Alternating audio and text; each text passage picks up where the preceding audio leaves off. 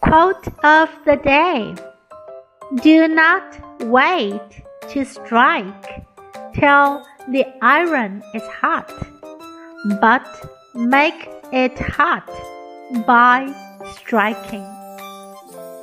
By William B. Sprague.